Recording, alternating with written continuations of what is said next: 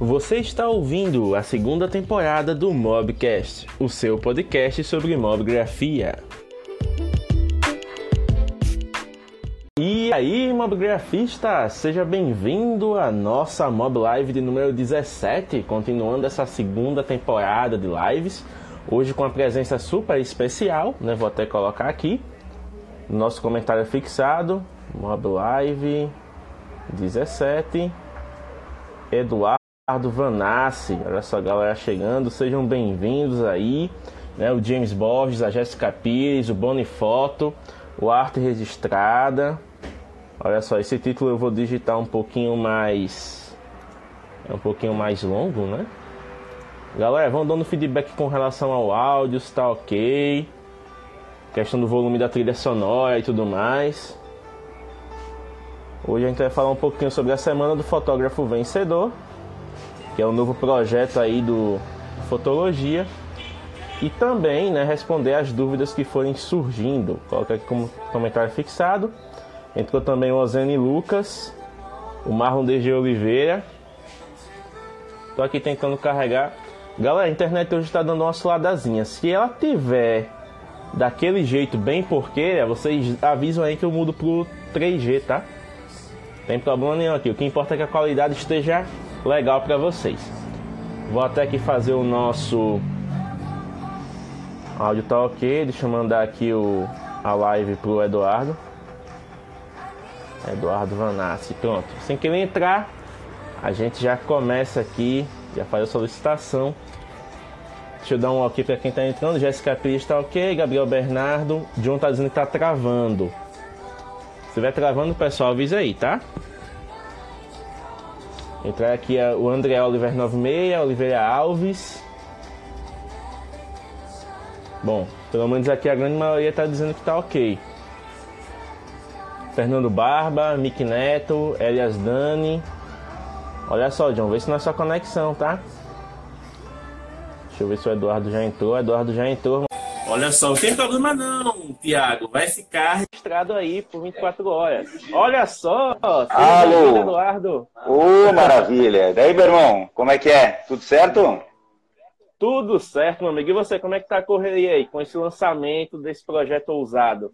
Irmão, eu nem, eu nem sei mais para que santo eu rezo, rapaz. Olha que eu sou ateu. Então tu imagina como é que eu tô. tô buscando até ajuda de santo. O negócio tá sinistro aqui, cara.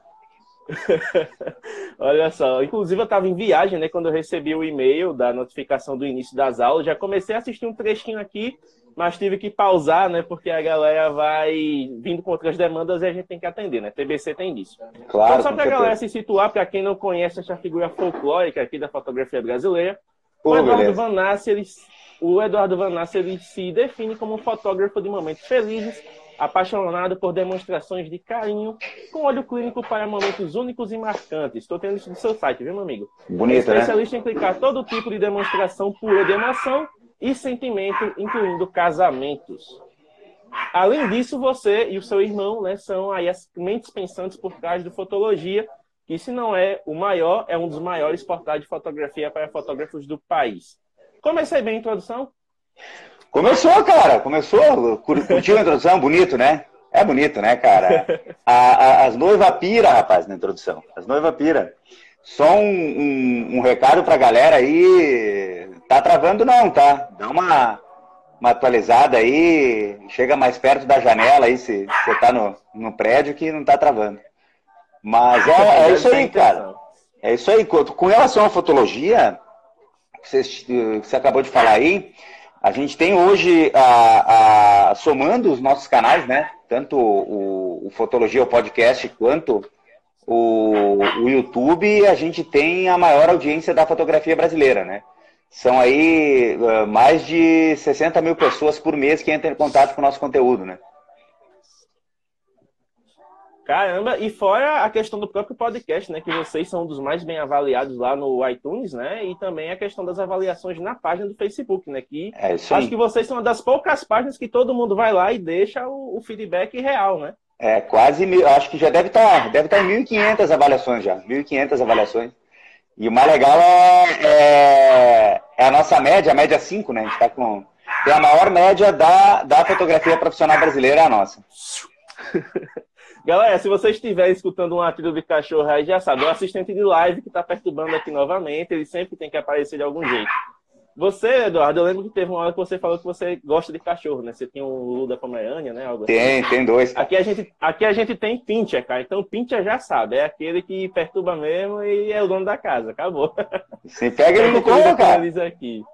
Deixa eu pegar ele aqui. Pega ele aí, pega ele aí. Você quer aparecer? É bonitinho, Vamos, vamos ver o que, que, que o pessoal tá dizendo aí, ó. O pessoal tá entrando, ninguém fala. Agora, olha, dessa vez eu consigo ler os comentários. Esse aqui, Eduardo, deixa eu pegar até o fone de novo.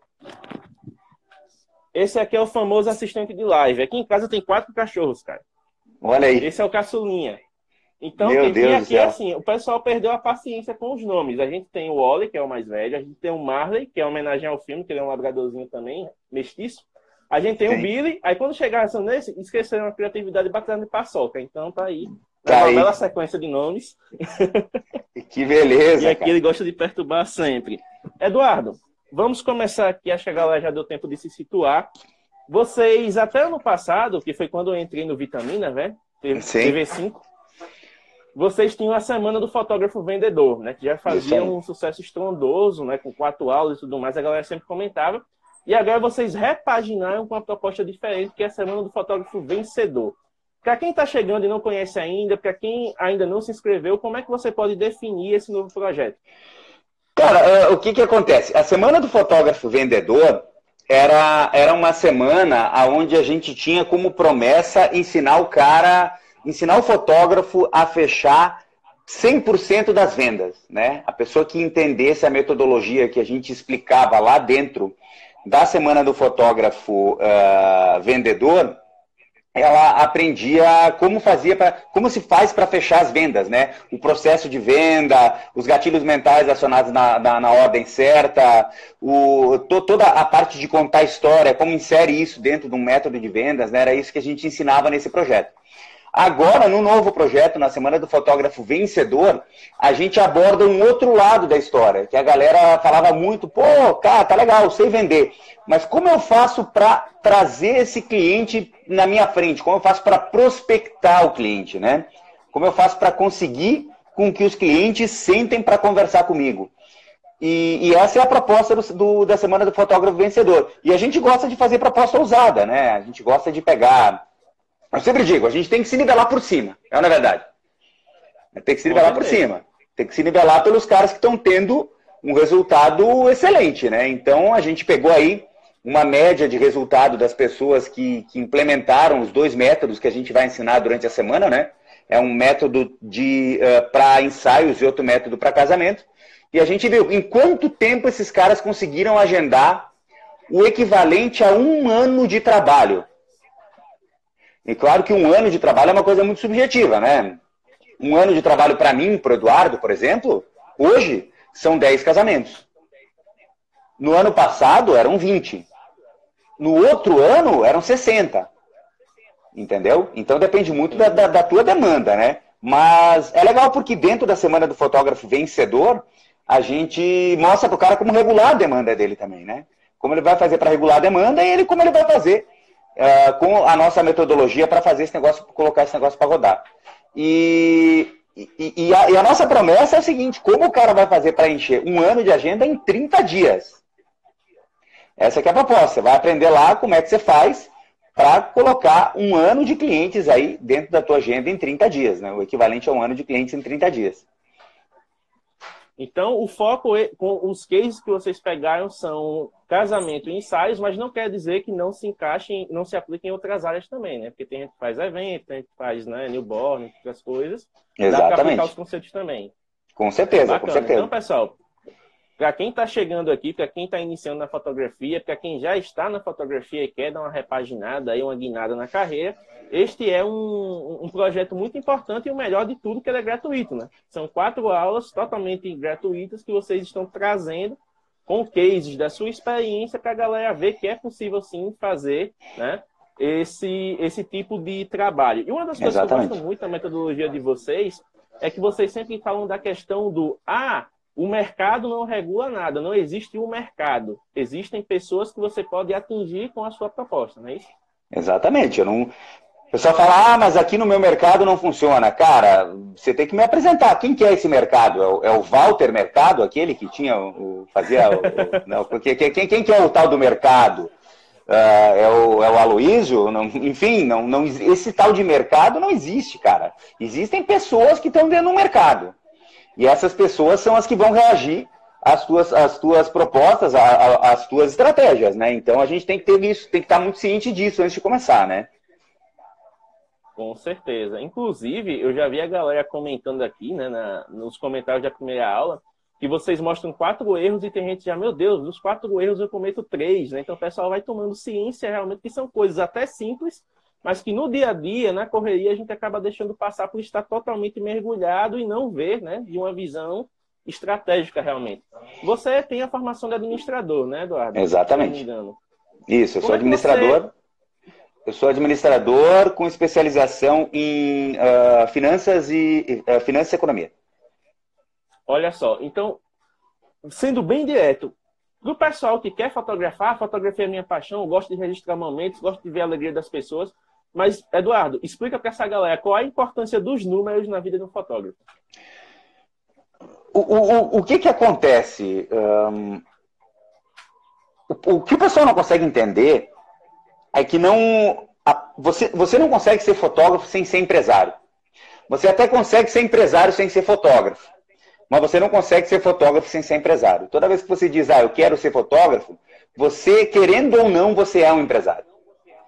Então, toda essa parte de, de pô, o, o, contas a pagar, contas a receber, o quanto eu preciso uh, vender num mês para chegar no meu, no meu ponto de equilíbrio, o, o, o, meu, o meu retorno sobre o investimento, todo esse tipo de coisa, são coisas que você deveria ter pelo menos uma noção básica.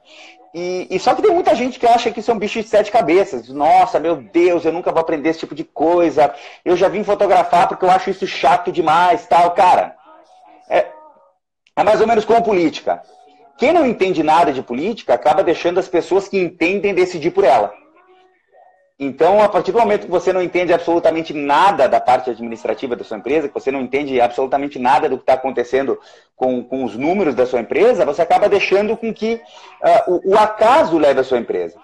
E não é assim que funciona. Se você quer ter um negócio próspero, se você quer ter um negócio que, que, um, que vai garantir a tua aposentadoria, porque eu acho que as pessoas, ninguém aqui trabalha porque acha bonito trabalhar. A gente trabalha porque, pô, a gente quer ter um, um, uma aposentadoria legal, a gente quer ter uma renda mensal bacana, a gente quer ser reconhecido pelas coisas que a gente faz, né? E, e, e o trabalho ele não é só dinheiro, mas ele também é dinheiro. E tem muita gente que acaba levando isso, leva isso a mal. Tem fotógrafo que diz, não, imagina eu falar em dinheiro, uh, inclusive já teve caso de aluno nosso, cara, dizer, nossa, eu fiz inversão do risco, um exemplo, um trabalho de inversão de risco, fotografei 20 pessoas vendi para 19, mas me achei um mercenário. Cara, me explica. Você encontrou uma necessidade que a pessoa tinha, você vendeu o seu produto para ela e você se sentiu mal porque vendeu?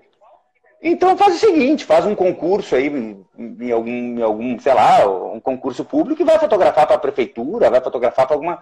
Porque, pô, as pessoas têm necessidade do teu produto, querem pagar por ele, você está achando problema nisso?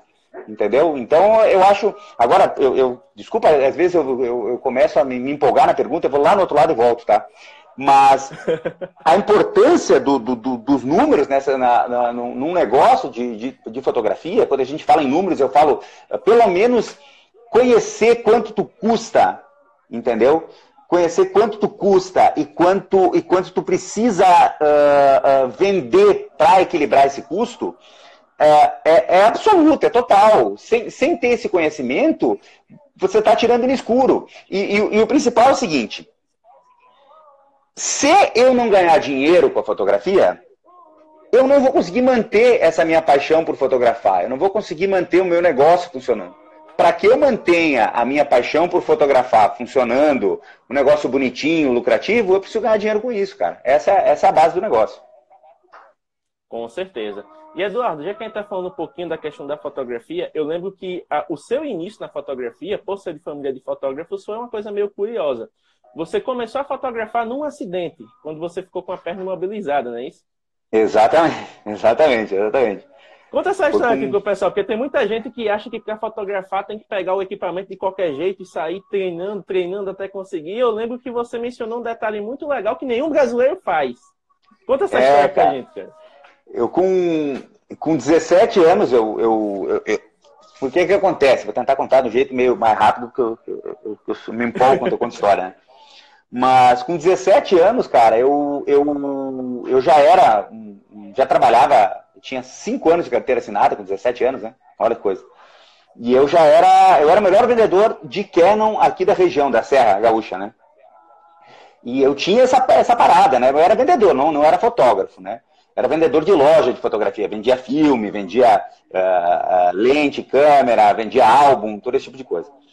E, e eu sempre eu curtia o equipamento, sabia como funcionava tal, né?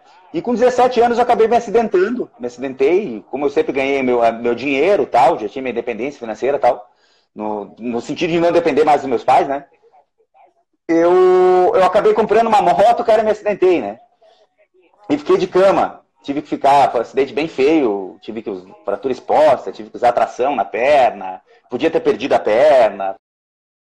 Um negócio curta do que.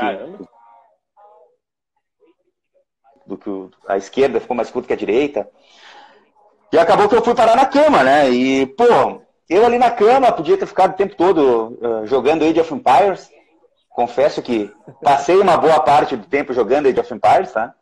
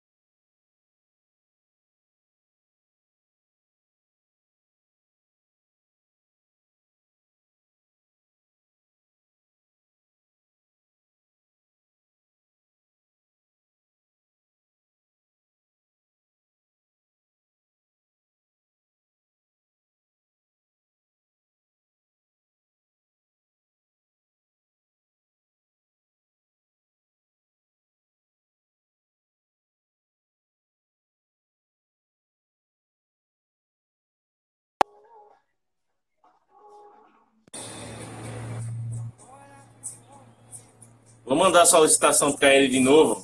Foi problema aqui na internet, tá? Tem um pessoal que tá mandando solicitação, gente, mas calma, tá? Nossa atração hoje é o Eduardo. Olha, até sumiu aqui. Então vou esperar ele voltar. É, deixa eu ver aqui, ó. É, realmente, ele pausou, eu mudei aqui até para 4G para ver se foi alguma coisa do tipo, mas acho que foi a minha internet que caiu aqui, tá, gente? Eu vou pedir para o Eduardo conectar de novo e a gente continua com a live. Eu só preciso que ele apareça novamente. Deixa eu ver aqui. Vou mandar a solicitação para ele aqui. Eduardo. A gente acontece, nós estamos ao vivo, né? Internet hoje não é um negócio assim tão né, instável, ainda mais nosso querido Instagram aqui de vez em quando tem as suas peripécias. Mas a gente vai dar continuidade aqui sem problema. Só o Eduardo voltar e a gente continua o papo. Mas até aqui, pessoal, o que é que vocês estão achando? Estão gostando do que vocês estão ouvindo, do que vocês estão vendo? Se tiverem perguntas, podem fazer, tá, gente? Tá liberado aí para fazer pergunta quando o mestre voltar. E para quem ainda não se inscreveu na Semana do Fotógrafo Vencedor, se inscrevam, porque está muito legal, né? São quatro aulas que vão ser realizadas até o dia 8. Então, começou a primeira hoje, depois vai ter uma dia 6, uma dia 8, e pelo calendário aqui, deixa eu dar uma olhadinha, e uma no dia 11. Então, vocês vão ter aí esse período para ver esse conteúdo e aprender um pouco sobre como prospectar, né? sobre como alcançar os seus clientes. Olha só, apareceu aqui de novo. Está aguardando aqui a solicitação. Vamos lá. Fala, meu povo! Olha o Vanassi aqui de novo. Tivemos um probleminha técnico, mas voltamos, Dedado. A gente parou justamente quando você estava falando de Age of Empires e passar o tempo lá se É, isso aí. Mais. Mas, então, velho, deixa eu ver onde é que eu parei. Ah, tá. Então, então é o seguinte, eu tava falando que eu disse, cara, vou aproveitar esse tempo que eu tô aqui deitado e vou tentar para também aprender alguma coisa, né? Para, enfim, otimizar esse tempo, né? E foi aí que eu peguei o famoso manual, que na época era, é, na época era uma coisa mais completa, né? Um manual de uma EOS 3000, se não me engano. Era uma câmera da Canon de filme, uma câmera de entrada, uma câmera basiquinha, como se fosse uma, uma sei lá, cara, uma T3 hoje, sabe? E, e eu peguei o manual dessa câmera e eu disse, cara, eu vou ler esse troço.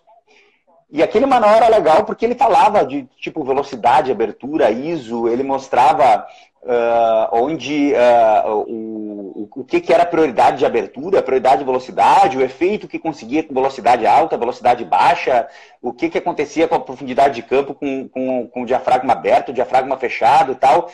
E eu comecei a olhar aquele negócio e digo, puta que eu pariu, cara, isso aqui faz sentido, cara. Existe uma lógica por detrás desse negócio, né? E eu achei muito legal. E eu, e eu lembro que eu peguei esse manual e li ele num dia. Num dia eu li o manual e eu disse pro meu pai, eu disse, cara, me deixa essa câmera aqui. E daí eu falei pro meu pai, pô, dá uma olhada se tem alguém que tem alguma, alguma, alguma lente fixa lá na loja e daí ele falou com a galera que trabalhava com a gente, tinha o pessoal que tinha uma 50 milímetros, eu peguei uma 51.8 e comecei a fazer foto minha na cama mesmo, via como é que era o desfoque, como é que não era, como funcionava. Aí depois disso pedi um flash, aí um flash TTL e comecei a ver, pô, cara, não interessa se eu virar o flash, a cabeça do flash para um lado ou para o outro, ele sempre vai dar o pré-flash antes e vai calcular qual é a potência e sempre vai acertar certo, desde que eu diga para ele onde vai, aonde ele tem que iluminar.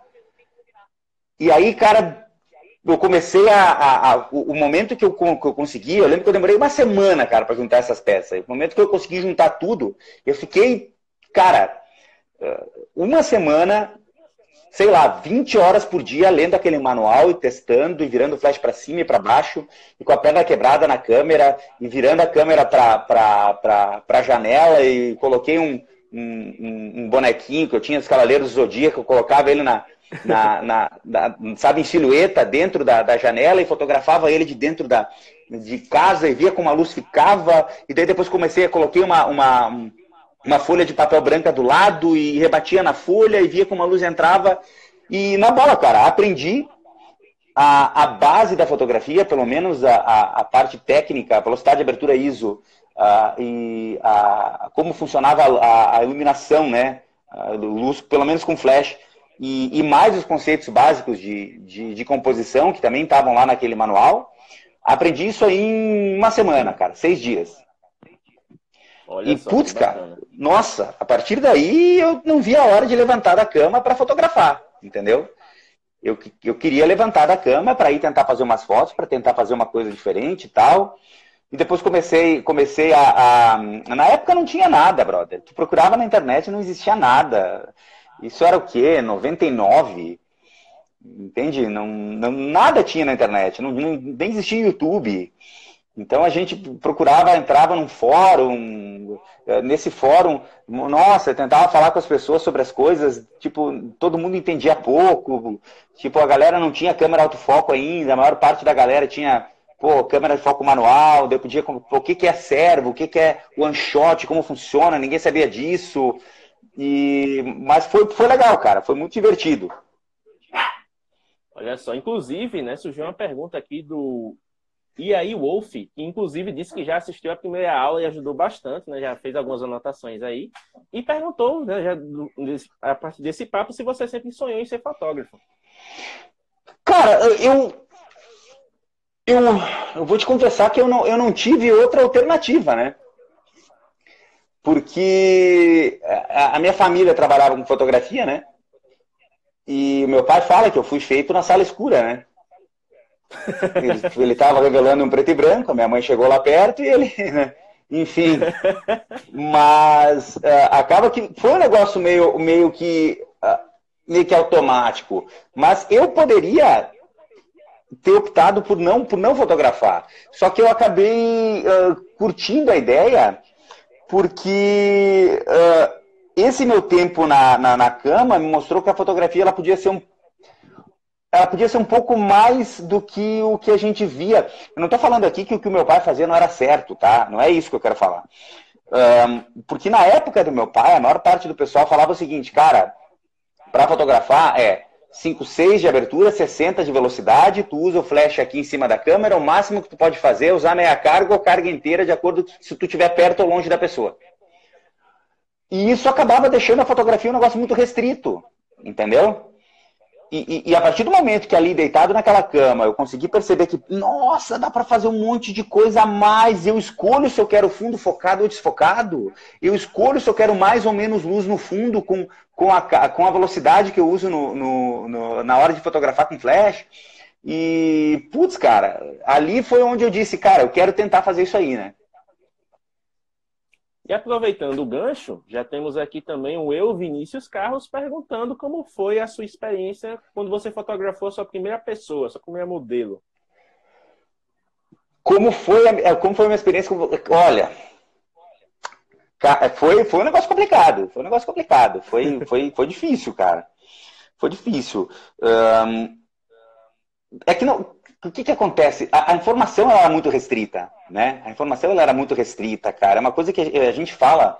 Eu, para fazer um, um, um, workshop, cara, para aprender, por exemplo, eu gostava muito de um cara, quando. Porque eu, eu comecei a fotografar, daí fotografei com, com, com, meu pai durante um tempo, depois meio que enchi o saco de, de fotografar, né?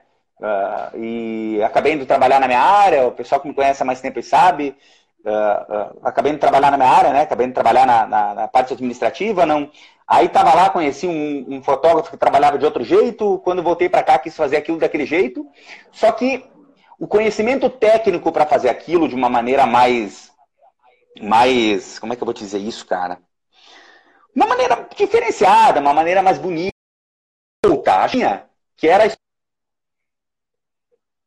história de tentar trabalhar com com flash fora da câmera. Eh, hoje o que é normal para gente, que é colocar um flash no monopé e ir para uma praia, por exemplo, era um negócio que há, há 10 anos atrás ninguém sabia fazer. Entendeu? Ninguém. Tinha um cara que fazia isso de um jeito muito bonito, que era o Anderson Miranda. Esse cara fotógrafo de Florianópolis, foi o cara que ensinou basicamente todo mundo que fez sucesso dali por diante a fotografar com flash.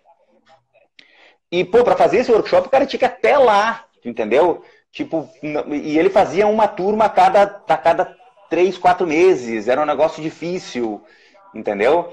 Então, o que, que por que, que eu tô falando isso? Porque até tu conseguir fazer esses cursos para fotografar uma pessoa com segurança, tu fotografava tudo meio de uma maneira empírica, assim, tu entende? De uma maneira que tu ia lá e ah, era mais, me ensinaram mais ou menos assim. Mas eu vou te falar que eu comecei a gostar mesmo das minhas fotos eu acho que, pô, comecei a fotografar com, com 15, tá? Com 14. Eu comecei, eu comecei a gostar das minhas fotos mesmo, eu devia ter uns 22, cara. Porque dos 15 aos 19, 20, 21 por aí, eu fazia mais ou menos o que meu pai mandava. Entendeu? Sim. Era aquilo que tinha que sair e acabou. E depois que eu voltei da Argentina, teve um período que eu sabia o que eu queria fazer.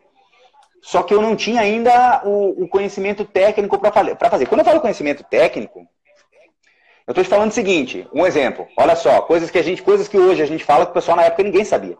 Uma lente 50 milímetros distorce. Entende? Hoje a gente sabe que a lente 50 milímetros, mesmo essa 50 na borda, ela distorce. O que que acontece? Eu olhava lá, regra dos terços, tentava, colocava a modelo no canto esquerdo da foto e fotografava. Ela ficava com a cabeça larga desse tamanho, parecia um, um javali.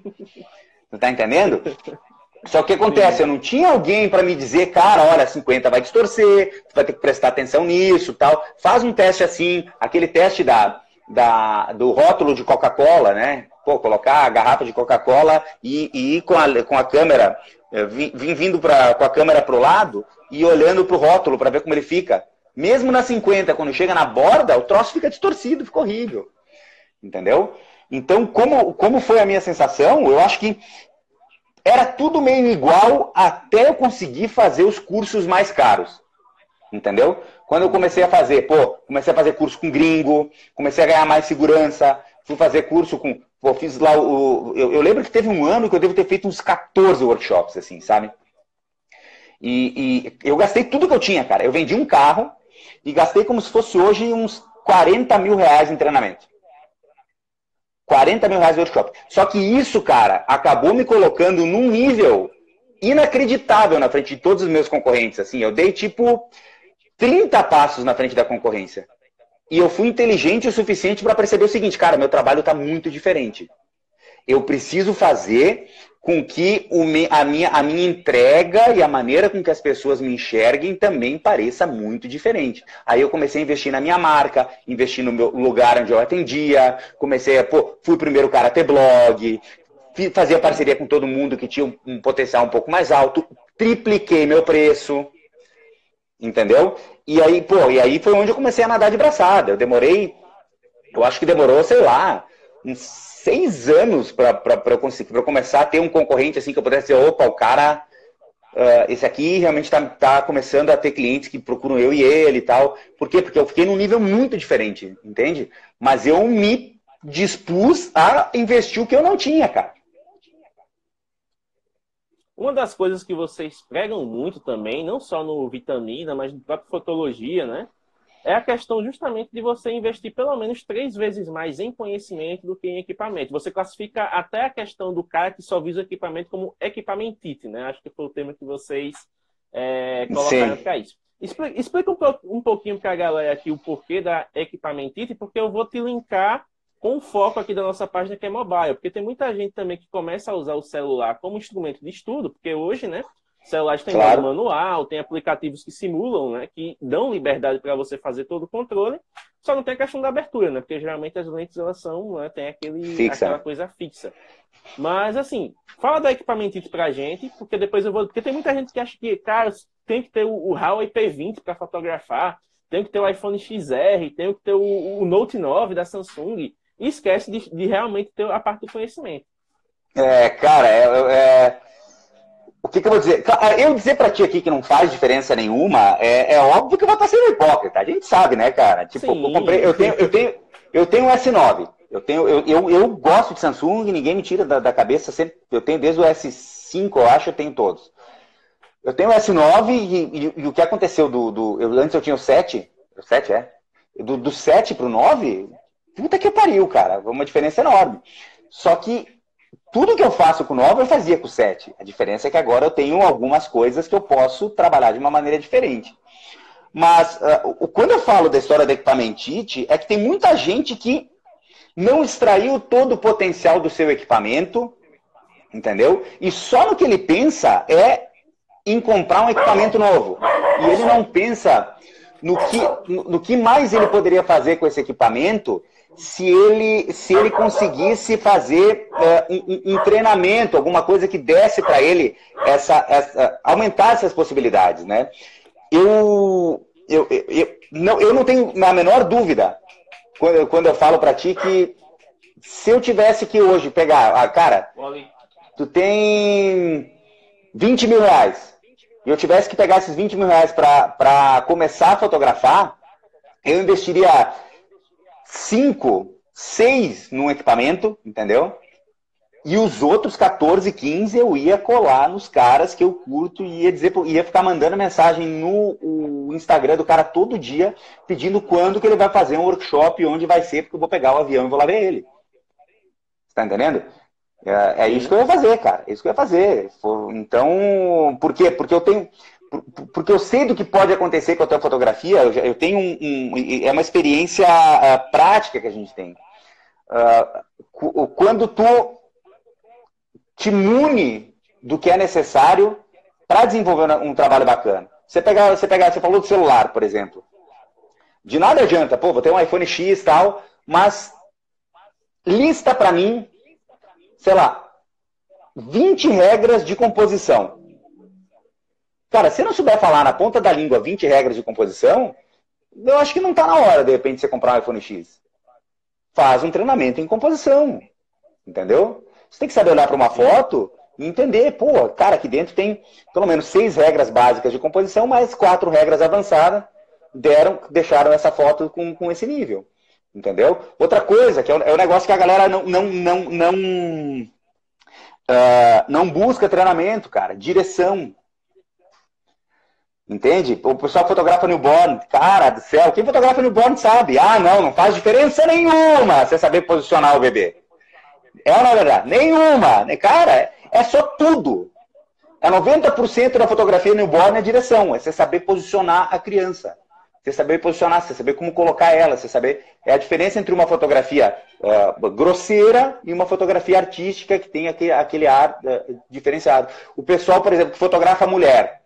Cara, você fotografa a mulher e você não fez pelo menos uns 10 treinamentos para aprender direção feminina, você não, você não deveria estar fotografando mulher. Porque fotografar mulher é, é, é cara, é uma arte. Você está entendendo? Você precisa de um. De, toda uma um, um, um, porquê de cada coisa. Uma mão não está ali por acaso, você entendeu? O quadril não se posiciona daquele jeito em, em função de nada, entende? Então, você pode acabar com a autoestima de uma mulher com uma foto que você não soube fazer, que você não soube como posicionar ela, que ela está parecendo que ela tem 10 quilos a mais do que ela tem normalmente. É complicado isso aí, hein? E fora que é um, Outra coisa que você sempre bate na, na tecla, né? Do, do, cuidado de fazer a mulher realmente se ver como ela se imagina, né? Aquela questão dela se ver linda, dela se ver bela, dela não se ver como os outros. Porque tem muita mulher que passa por isso no dia a dia, né? Ah, fulana, comprei um ensaio com o Eduardo Vanassi, vou lá fazer. Onde você vai fazer ensaio gorda desse jeito? Tem muita gente que detona, né? As próprias amigas e tal, claro. para baixo, então é coisa muito louca isso. É, e. Inclusive, tem uma pergunta aqui da audiência. Sobre... Vai, pode, pode fazer, não tem falando... Ah, porque já linkou com a questão do, do, do, do ensaio. Justamente foi uma pergunta do Tiago, que ele é um, um mobigrafista assíduo aqui, que seriam quais as dicas básicas para uma boa direção de modelos, né? Já que você tocou no ponto. Cara, uh... eu, deixa eu ver se eu entendi a tua pergunta, tá, Thiago? Mas o, o que, que eu penso, cara? Eu penso que a, a gente precisa entender que existe uma diferença muito grande entre a fotografia de, de, uh, de moda e retrato. Tá? Me corrija se eu não estiver indo para o lado certo, como ele quer entender. Uh, moda e retrato, certo? Quando eu, quando eu faço um retrato, ou quando, ou quando eu faço uma, uma fotografia que, que, que ela é mais para lembrança, um ensaio de uma gestante, foto para uma executiva para ela usar na rede social dela e até para ela ter de, de, de, lembrança até da família dela. Uma mulher que tem 30 e poucos anos chega e fala para ti, cara, olha, eu queria fazer um ensaio meu, bacana para eu lembrar de mim como eu tô hoje e tal. Isso é uma coisa diferente de foto de moda, cara. Onde foto de moda, tudo que a gente faz é valorizando o, as roupas, a maquiagem, o, os acessórios que a menina está usando. Comercialmente, as duas são viáveis. Só que tem muitas vezes que a tua cliente acaba confundindo. Ela quer uma coisa, ela quer o retrato, mas ela está baseado na, ela tá baseada na foto de moda. Entendeu? E isso pode acabar criando uma confusão aí dentro da cabeça dela. Isso pode, às vezes, até te tirar, né, do. O, um, até, até fazer com que a cliente não fique satisfeita com o teu trabalho. Então você tem que ter muito cuidado na hora de comunicar isso, né? Dizer, olha, a gente vai fazer que tipo de trabalho a gente vai fazer? Você está querendo um trabalho de moda ou você está querendo um trabalho nesse sentido, né? Então, se, tiver, se quiser um trabalho de moda, a gente vai precisar de uma série de cuidados diferentes, né? Pô, você vai ter que fazer um cabelo assim, você vai ter que fazer uma maquiagem assado, a gente vai ter que ter acesso à roupa X, Y, Z. Seria legal ter uma produtora de moda junto para me ajudar com os looks, para me ajudar a, a, a, a, arrumar a roupa, arrumar o cabelo. A gente teria que fazer cabelo e maquiagem em cada look entendeu? Ela tem que entender que para chegar num resultado como aquele é, é uma exigência diferente de quando a pessoa quer um retrato e ela vai ter que e, e, o, e o, fotógrafo vai ter que se dedicar um pouco mais em, em, em, em, interagir com a modelo, entrar no mundo dela, mostrar o momento em que ela está vivendo hoje, entendeu? Tentar deixar ela bonita, mas não de uma maneira tão forçada, ter uma direção um pouco mais espontânea, que não fique um troço tão tão tão efetivamente posado, né? Não sei se era, se era essa a resposta que ele procurava. Eu sabe que eu me empolgo, já começa para outro lado. E... ah, cara, você, cada resposta que você faz, você sempre dá uma aula, né? Justamente oh, que isso, cara, você ter falado do posicionamento entre foto de moda e foto de, de retrato, já deu uma visão totalmente diferente. Eu nunca tinha pensado por esse aspecto. Eu sempre vi como um retrato, a questão do moda. E eu vejo que hoje as pessoas tentam misturar né, um pouco, de trazer a pegada da moda para os retratos e enfim, uma das coisas que até o pessoal comenta, como tem muita lojinha né, virtual, que ah, vou fazer um, um editorial, que na verdade são fotos das roupas, né, mas eles classificam Sim. como editorial para dar aquela glamourizada e tal. Então cara chama uma, uma menina que é influente na cidade, que é uma quase digital influência ali, vamos fazer umas fotos, você vai posar com as minhas roupas e tal, vamos. Aí a menina quer aparecer mais que as roupas. Então tem aquela coisa de misturar, né? Sim, sim, com certeza, com certeza. Mas tem que ficar claro para ela, para a tua cliente, que tipo de trabalho ela está buscando, né? Que tipo de trabalho está buscando. E, e, e, óbvio, né? Tudo também depende da tua comunicação. O que, que eu estou comunicando? O que, que eu estou mostrando para esse pessoal? Isso influencia muito também na hora de você, de você prospectar os seus clientes, né? Então, pô, você começa a dizer, ah, mas eu não consigo cliente para fazer retrato. Mas você só mostra foto de moda. Entendeu? Ou então eu não consigo cliente para fazer foto de moda, mas você só mostra retrato, só mostra casamento. Então, óbvio que você não vai conseguir prospectar cliente de, de, de outro, outro segmento, né? Muito importante essa questão do posicionamento, né? Algo que você até mencionou como sendo o primeiro fotógrafo da sua região a ter um blog, ter um site e tudo mais. Nesse tempo onde todo mundo migra para as redes sociais, na sua visão, ter um site ainda é essencial? Com certeza, com certeza. Vou te perguntar um negócio. Você compraria de, de alguém que não tem um site? Vamos lá, ó, uma loja. Por, por exemplo, hoje. Hoje eu, hoje eu procurei, deu problema no no break aqui, que estava ligado no nosso servidor aqui, coisa. Aí, pô, a gente pegou. Onde é que nós vamos fazer a manutenção do no break? Onde é que eu fui buscar? No Google. O site da loja. É, é, no Google, né? Só que o Google, ele, ele, o Google indexa Facebook? Não, Não. é concorrente, tá entendendo? Ele vai indexar o quê? ele vai indexar a priori o site. O que tiver lá no site, como informação. Se você não tiver informação lá abastecendo o site, ele não vai, ele não vai saber, o algoritmo do Google não vai saber dizer, ó, esse cara faz manutenção de no-break. Você entendeu? Então você precisa de um site. Um site é essencial, cara. Você parte de um site. Depois, de depois do site é que você vai poder se jogar aí nas outras redes sociais, cara. Você tem que ter um site para dar crédito pro teu trabalho. Como é que eu vou comprar de uma, de uma loja de qualquer coisa que não tem um site? Entendeu? Como é que eu ia deixar meu no-break lá, um no-break que vale 3 mil reais aqui? Como é que eu vou deixar esse no-break lá no cara, lá, se ele não tem nenhum site? Como é que eu vou saber se esse cara existe, se é uma empresa, se não é? Realmente, faz muito sentido. Então, o pessoal que tem dúvida aí, né, sobre site vale a pena ou não, porque sempre no marketing digital tem essa coisa, nos caras decretarem a morte das coisas. O site morreu, o e-mail morreu, o Facebook morreu. Todo dia tá morrendo alguma coisa. É, exatamente, exatamente.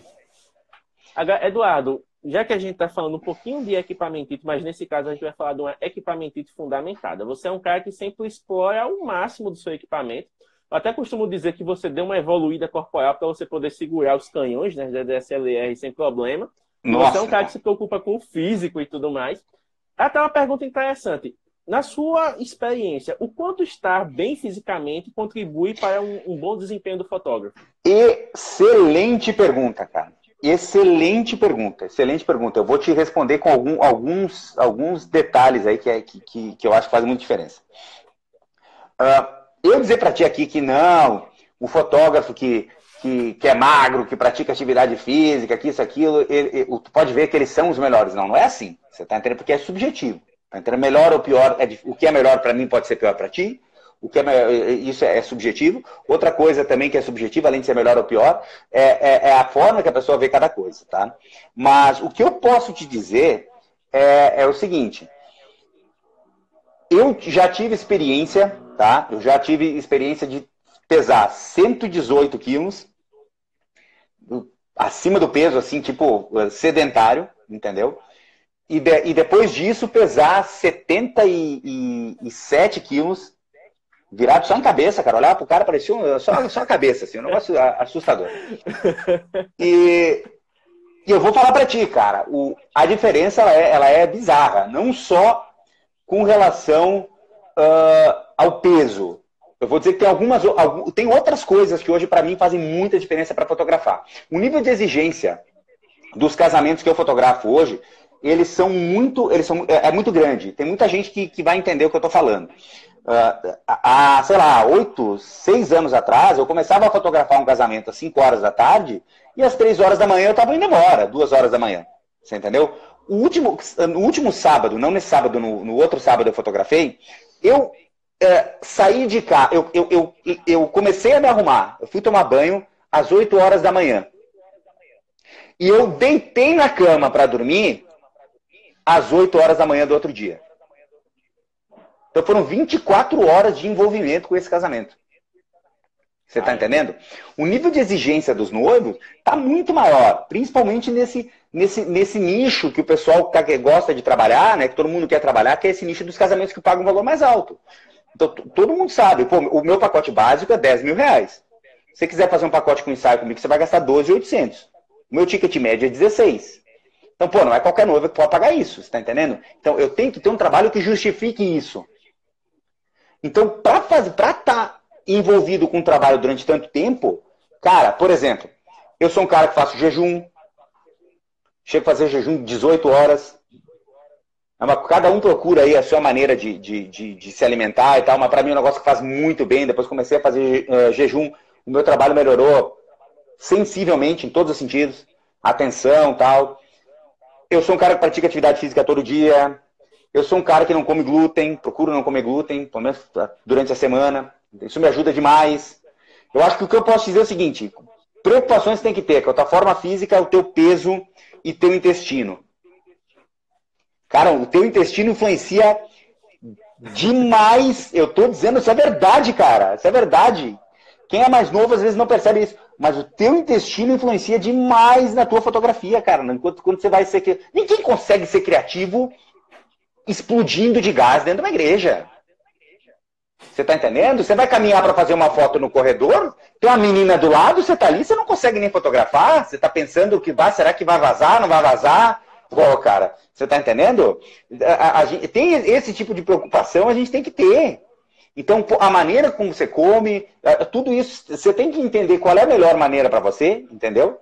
A minha é uh, baixando carboidrato, comendo mais proteína, eliminando glúten, fazendo jejum, entendeu? Esse tipo de coisa é o tipo de coisa que influencia demais, principalmente para quem fotografa casamento, cara. Quem quer fotografar esse tipo de casamento que eu estou falando. Imagina que você tem que se manter criativo e com energia durante 18, 20 horas de trabalho, cara. Você está entendendo? Você não tem o direito de ficar cansado nesse dia.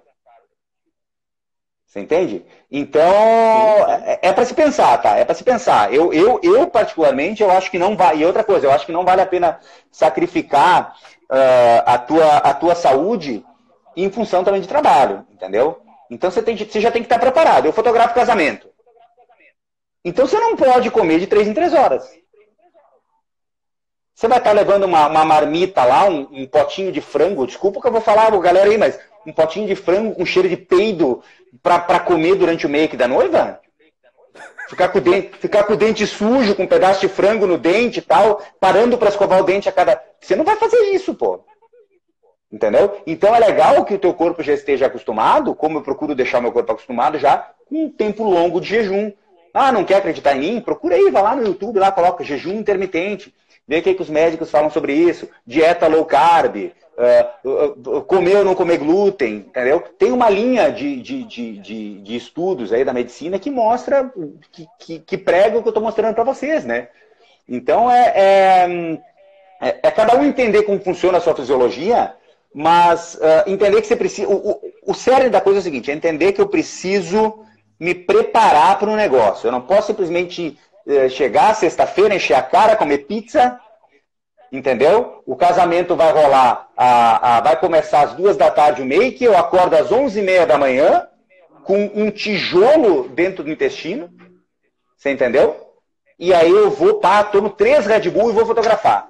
Aquele suador ensopa um lenço em 45 minutos, quando é 6 horas da tarde já não consegue se entender. Então é, é difícil, a gente tem, tem que se preparar para o negócio. Tem que se preparar para o negócio. Cara, é muito interessante essa visão. Né? Tem muita gente que acha que é só ir e tá resolvido. Né? Você está mostrando realmente o quanto Não, é exigente até, o mercado hoje. Até, até, até pode ser, até acontece isso, mas quando você tem 20 anos. Quando você tem 21, 22, acontece isso, cara. É só você ir que está resolvido. Você entendeu? 22, 23. Agora, se você faz 30, 28 muda, 30 muda, 32 muda, 35 muda, 37. Você está entendendo?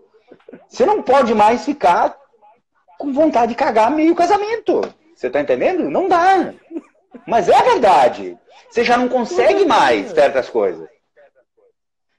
Inclusive, Eduardo, isso entra na questão do, da postura do fotógrafo, né? Você que vivenciou os dois extremos. Você chegou a ser odiado pelos convidados e hoje você é respeitado e até querido por eles. Como é que você pode né, contextualizar essa questão da, da postura do fotógrafo para as pessoas gostarem da presença dele no, na, na, cerimônia, enfim? Cara, o, o, que que acontece? É que eu vivi uma época em que uh, a gente tinha limite. Isso o pessoal precisa entender. Por que, que, eu, que eu era odiado? Gente, eu fotografo há 21 anos. Apesar de cutis assim de bebê, eu fotografo há 21 anos, cara. Eu tenho 21 anos de fotografia. Então, há 21 anos atrás, o meu pai liberava quatro rolos de, de Provelo uh, ISO 200, de 36 poses, e, e Deus o livre. Tchau, Augusto. Augusto embora Ele liberava quatro rolos de 36 poses de Provelo ISO 200, de filme, e Deus me livre se eu não fizesse 40 fotos com filme de 36 poses. Tinha que esticar o filme dentro da câmera. Você entendeu? Então a gente tinha limite de foto para fazer. Então você imagina, eu ia fazer uma foto uh, do, do, de, de, alguém, eu tinha que chamar essa pessoa, pedir para ela posar, então era, olha aqui para mim, posa aqui e tal. Então eu tinha que pedir para a pessoa posar bonitinha, tal, esperar, fazer o foco, esperar ela. Eu, sempre eu tinha, um, eu tinha um segredo, eu esperava ela piscar. Piscou, eu disparava porque ela não ia piscar de novo logo em seguida. Você entendeu? Então tinha todo um, um preparo que a gente tinha que fazer para conseguir fazer uma foto que preste, você entendeu? Ah, hoje não, hoje a gente tem aí um dispositivo na nossa mão que a gente pode clicar. Hoje dá para clicar. Quem tem uma câmera? O cara que tem, sei lá, uma, uma, uma, uma 5D, por exemplo, a 1, a 2, a 3, a 4, qualquer uma delas, ele pode clicar infinito, porque essa câmera não quebra. Você entendeu? Eu vendi 5D com 1 milhão e 200 mil cliques e nunca quebrou. Você entende? Então o que, que acontece? Uh, isso acaba, acaba, possibilitando hoje que a, gente, que a gente possa fotografar mais durante o casamento. E principalmente, por que, que eu digo que hoje, hoje eu sou uma pessoa querida pelos convidados? Porque eu me disponho a fotografar esse povo o tempo todo. Entendeu? Então, cara, eu chego lá para a mãe da noiva e eu chego para ela, uh, Dona Judite, pego ela pela mão, cara, você não tem noção como elas adoram essa, essa, essa, essa, essa atenção. Dona Judite, vamos fazer uma foto com a irmã da senhora? Ah, mas a senhora quer fazer? A senhora, junta as irmãs da senhora que nós vamos fazer uma foto. Vamos fazer uma foto com os primos. Cara, eu ofereço para fazer essas fotos. Fotos que tem fotógrafo hoje, principalmente o pessoal mais novo, que esse pessoal, esse pessoal foge dessas fotos. Eu não fujo, eu procuro essas fotos. Eu quero, cadê os primos para a gente fazer aquela foto tradicional dos primos? Cara, meu velho, muitas vezes essa é a foto que o pessoal mais olha. Está entendendo? Então eu me disponho. Outra coisa que eu faço também, eu pego o meu iluminador, eu levo ele junto. Eu, eu, eu, eu tenho um, um, um LEDzinho, um ring. Agora estou gostando pra caramba disso aí. Luz linda demais, tal. Gasta pouca bateria. O ring, ringzinho da Yongnu aqui, ele é fantástico o negócio. Baixo bem a carga dele. Estou usando a USR, né? A USR, então dá para usar o ISO lá na casa do cacete, lá que fica bacana. Então bota a USR, nem me preocupo mais com ISO, cara. Deixa o ISO no automático, o que vier veio. E e, vou, e, e, o meu iluminador vai chegando perto das pessoas, entendeu? Aí ele chega e ele mira e ele mira num casal. O casal, quando, como eu estou usando LED, o que, que o casal faz? Opa, é comigo, na é verdade? Então eles posam para mim. Quando eles posam para mim, eles posam, eu já faço duas, três fotos tal. E o que, que o meu iluminador já faz? Já faz meu iluminador já pega ali o nome deles para que eu possa mandar depois a foto direto para eles. Você está entendendo? E eu faço isso com vários casais durante a festa, vou fotografando. Você está entendendo? Então eu me disponho a fotografar. Outra coisa que eu falo para a noiva, eu deixo muito claro, eu digo, olha só. Sei lá, pegar minha última noiva, Josi, eu disse, Josi, pelo amor de Deus, Josi, eu tô lá para servir. E é isso que, quando a gente coloca na cabeça que a gente está lá para servir, entendeu? Porque tem muito fotógrafo que acha que a festa é dele. A festa não é tua, cara. Entendeu? A festa é dos noivos. Você tem que entender isso. E você está lá para servir. Quando você coloca, cara, eu tô aqui para servir e eu tô feliz em fazer o meu trabalho, aí eu digo, cara, pode me pedir quantas fotos você quiser. E deixa ela pedir foto, cara. Você está lá para fazer isso mesmo. Entendeu? Então, é nesse ponto que acaba que as pessoas veem, pô, mas como o Vanassa é solícito, cara? Ele tá o tempo inteiro fotografando. Só mim ele já fez umas 10 fotos nesse casamento. Outra coisa, cara, o tempo todo, eu, eu, o tempo todo eu tento colocar um ensaio no casamento. Você entendeu? Eu não sei se isso é certo, se, é, isso é errado. Eu faço isso há 21 anos, gosto de fazer, não condeno quem não gosta, mas eu estou sempre tentando colocar um ensaio. Então, por exemplo, cara, vamos fazer um ensaio uh, da noiva com as madrinhas lá no, no, no, no make. todo mundo antes de ficar pronto. Então eu pego todas elas, digo, cara, então é o seguinte, vamos lá, cada uma senta num lugar aqui, cada uma olha para um lado e começa a conversar. Então eu faço uma foto. A hora é o seguinte, levanta todas, todas põe a mão na cintura, olha para lá, vira para cá, faz não sei o quê, faz não sei o quê. E eu vou brincando com as madrinhas, entendeu? Eu pego ali pelo menos uma meia hora com elas, eu faço ali umas 50, 60 fotos. Eu tenho um ensaio da noiva com as madrinhas. Esse é um puta diferencial meu, cara. Um negócio que, que eu sou um dos poucos que faz aqui na minha região. Você entendeu? As noivas sabem, vou pegar o Vanassi porque ele vai fazer vários, ele vai fazer várias fotos diferentes minhas com a madrinha. Ah, vai de lá para cá. Todo mundo vem conversando de lá para cá, não sei o que, tal. Não, parou, parou, parou, parou, não, porque ela ele piscou, troca de lá para cá, tal, faz não sei o que, sube em cima de uma árvore, sei lá. Então a gente vai fazendo. Outra, daí, daí é o seguinte, digo para a noiva, cara, fica pronta uh, pelo menos uma hora antes, porque eu quero ter meia hora, 40 minutos para fazer um ensaio só teu. Por quê? Porque como o casamento aqui normalmente é durante a noite, ela vai ficar pronta antes e eu vou ter luz do sol para fotografar. Então, pô, pego uma janela, um fundinho, outro, boto meu ringuezinho ali, boto um flashzinho, faço uma luz diferente e tal. Então, eu me dou a, eu, eu me dou a possibilidade de fazer uma foto diferente. Daí o pessoal fala, às vezes vai lá no meu Instagram e fala, pô, Vanessa, mas tu só fotografa noiva linda. Nossa, mas também tendo tempo assim para fazer, eu também. Meu brother, eu tenho tempo para fazer as fotos, os retratos das minhas noivas, porque eu me, eu me proponho a fazer. E eu digo para elas, digo, cara, se vocês quiserem esse tipo de foto, eu preciso de tempo. Você tá entendendo? Então bota ensaio com a noiva, bota ensaio do casal, entre o religioso e a recepção, preciso de vocês. Depois da igreja, cara, saiu da igreja, todos os padrinhos vêm com a gente 10 minutinhos fazer foto com os noivos.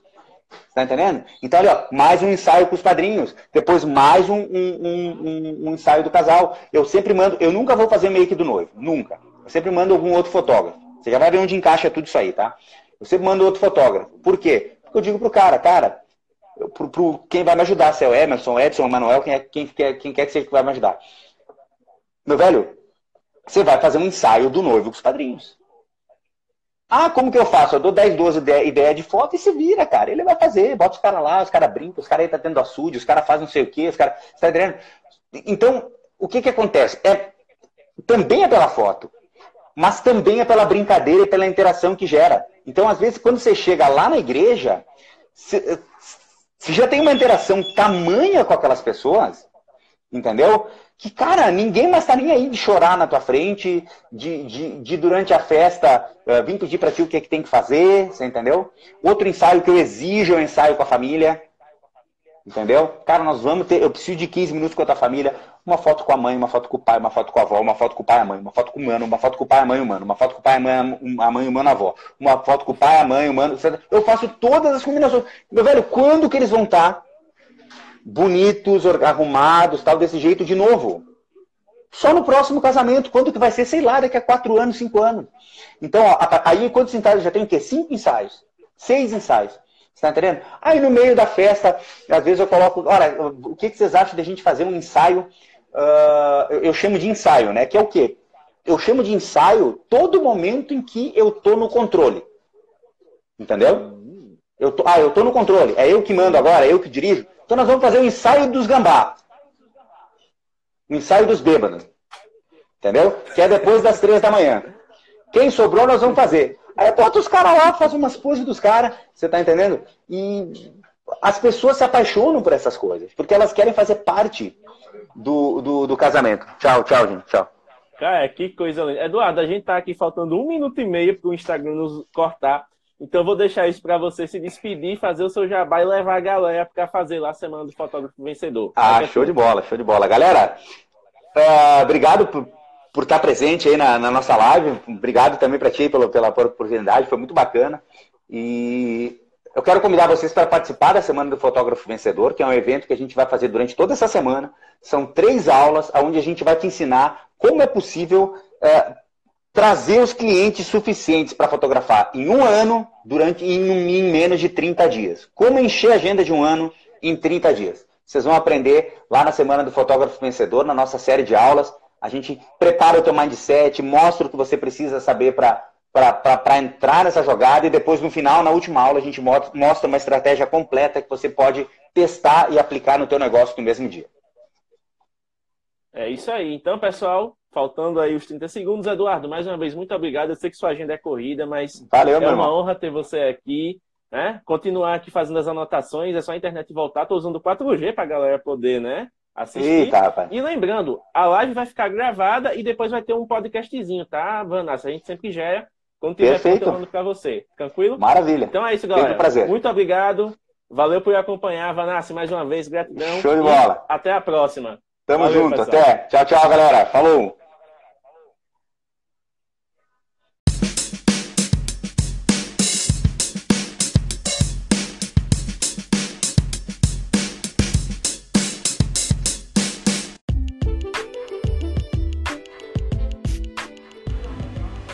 E é isso, pessoal. Muito obrigado por ouvir este Mobcast. Lembrando que você pode enviar mensagens de voz através do Anchor FM e ouvir o Mobcast nas suas plataformas favoritas, como o iTunes, Spotify e o Google Podcasts. Até o próximo episódio e aquele abraço.